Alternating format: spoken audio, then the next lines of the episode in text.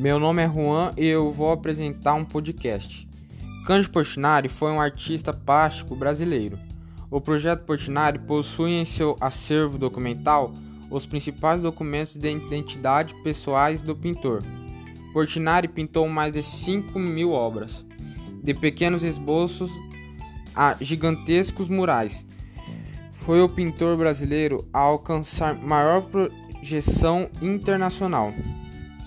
Mestiço, obra de 1934, com a técnica de óleo sobre tela.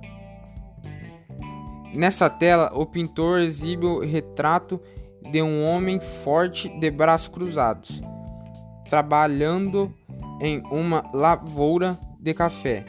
A cor da pele e os traços do sujeito, além do título da obra, indicam que se trata de uma pessoa mestiça fruto da mistura da população negra, indígena e branca.